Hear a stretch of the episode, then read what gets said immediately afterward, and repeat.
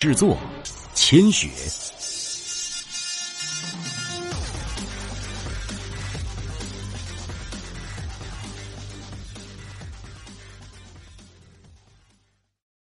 第十九章：强者为尊的时代。另外，你问我，我他娘的算哪根葱？看来你还没来得及了解，在如今末日来临的世界，身为强者。我处在什么样的地位？楚风语气极为漠然，巨斧高高抬起，只听得“扑哧”一声，巨斧挥下，这名同学的左臂登时被砍掉，鲜血喷涌而出。啊啊！啊我我啊啊啊！现在知道了吗？如今。是强者为尊的时代。楚风冷漠的话语让场面登时为之一静，张子清也是猛地睁大眼睛，难以置信的看着楚风。弱者就要有弱者的样子，救了你，你还摆出一副你是大爷的模样，真是让人心生厌恶。张子清能救你们，那是他的事儿，他乐意，他心善，他是个好人。但不代表我也是。楚风淡淡的说着，收起了自己的斧头。张子清眨动着大眼睛，有些不解的看着楚风。这一刻，他觉得楚风有一些陌生，他有点害怕，有一肚子的疑惑，却在这时不敢发问。楚风自然是收在眼底，叹了口气。这妮子终究还是没见到末日最残酷的一面。不过，迟早是能看到的。到那个时候，他应该能明白自己的。氛围陷入了死寂。张子清身上蓝光一闪，便是替那位同学终止了痛苦。楚风看在眼中，却是没有再做其他多余的动作，转身走到了小树林里，探寻着力血师的残存尸身。楚风只是轻轻一推那还伫立着的树干。大树便轰然间倒塌，从上往下的那种，却是树木被经元火烧得一干二净，甚至就连树根也是被残焰波及没了生机。满身是灰的楚风咳嗽两声，转身看了看张子清，使了个眼色。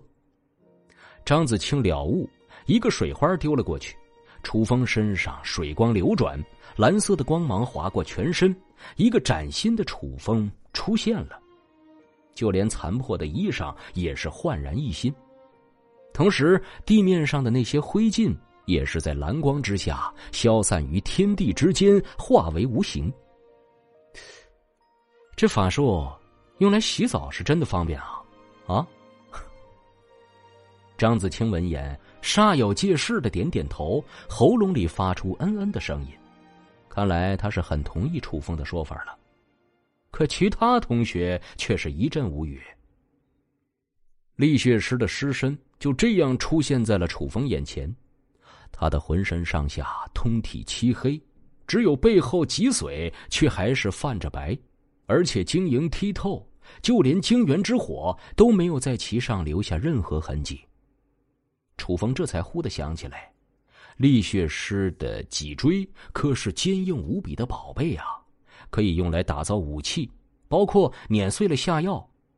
想到此，一把扒开力血师的尸骨，取出了脊椎，同时掏出了头骨中的晶核。这枚晶核有着不一样的色彩，通体血红。相比之前吞噬的那些浅色晶核，这枚晶核的颜色可以说是丰富多了。这是什么东西？张子清看了楚风的行为，之前他也是见过的，不明所以，但是好奇宝宝从来就是不懂就问啊。哦，晶核、力学师的脊椎都是宝贝。宝贝？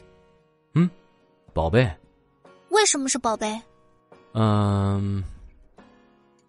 楚风想了一下，走了过去，开口解释：晶核呢，不管是尸祖还是虫族。在死后，所有的元气、气血、毒素，总之就是全身的精髓都融入了晶核之中。哦，那它能干嘛？能吃啊。楚风如实说，同时也是将这枚晶核内的湿气开始吞噬入体。我可以尝尝吗？不是那个吃，是吸收。那我可以试试吗？楚风干脆果断的摇了摇头。你承受不了里面的煞气、湿气等等毒性的。这天底下除了我，你找不到第二个敢生吃晶核的了。不过，倒是有个办法可以让你也能够吸收。找到一个擅长金系异能者，或者空间系异能者，亦或者是亡灵系的也行，还有光系也可以。他们都能够将晶核内的驳杂去除，这样不管谁就都能吸收了。说到这里，楚风还是有点小骄傲的，因为无论是湿族的晶核还是虫族的晶核，内中所包含的不仅仅是元气、精血，还有他们自身的毒性、煞气、湿气等等各种混杂的东西。楚风之所以敢生吃。那是因为他的修炼无名古书上的功法，可以完美的将那些有害的湿气等包含剧毒的成分驱除，只取精髓。那本无名古书可以说是真真正正的神器。他只是学了前面一小部分，就已经超越寻常异能者很多了。要知道，刻画出来的元符可以包含任意一种属性。如果整本书全部学完，楚风敢肯定，这天下再没有能拦得住他的人。不过，眼下这古书可不在自己身上。楚风心下想着，距离古书现世还有一年的时间，在这段时间里，他可得好好的加强自身实力，不能让那本书落到了别人手里。哦，张子清对楚风的话深信不疑，虽然一脸的懵逼，眼中闪过很多小星星。大概就是虽然听不懂，但是感觉很厉害的样子。呃，那个，楚风，你实力这么强，肯定能救赵凡他们吧？之前率先过来的那名同学脸色有些诧异的说：“等会儿，赵凡他怎么了？”楚风打断了对方的话，脸色一变。赵凡和同学们都被困在教学楼了，他们碰上了好多怪物一样的虫子，那些虫子身上都长着刀尖儿，还有的长着鳞甲，吃人连骨头都不吐的，可怕的很。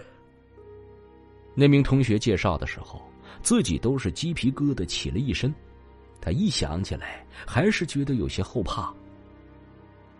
哎，对了，您怎么会在这儿？赵凡他们怎么和你们分开了？哎，是这样的。这名同学慢慢道来，原来在赵凡和他们分开后，途中碰上了一些黑甲虫，黑甲虫的甲壳竟然能够挡住赵凡的驱火，他们便四处逃窜了。死了一些同学，只剩下七八个人的他们跑到了教学楼。当时教学楼里有着不少的同学，甚至还有老师。听说是李校长把他们集合过去的。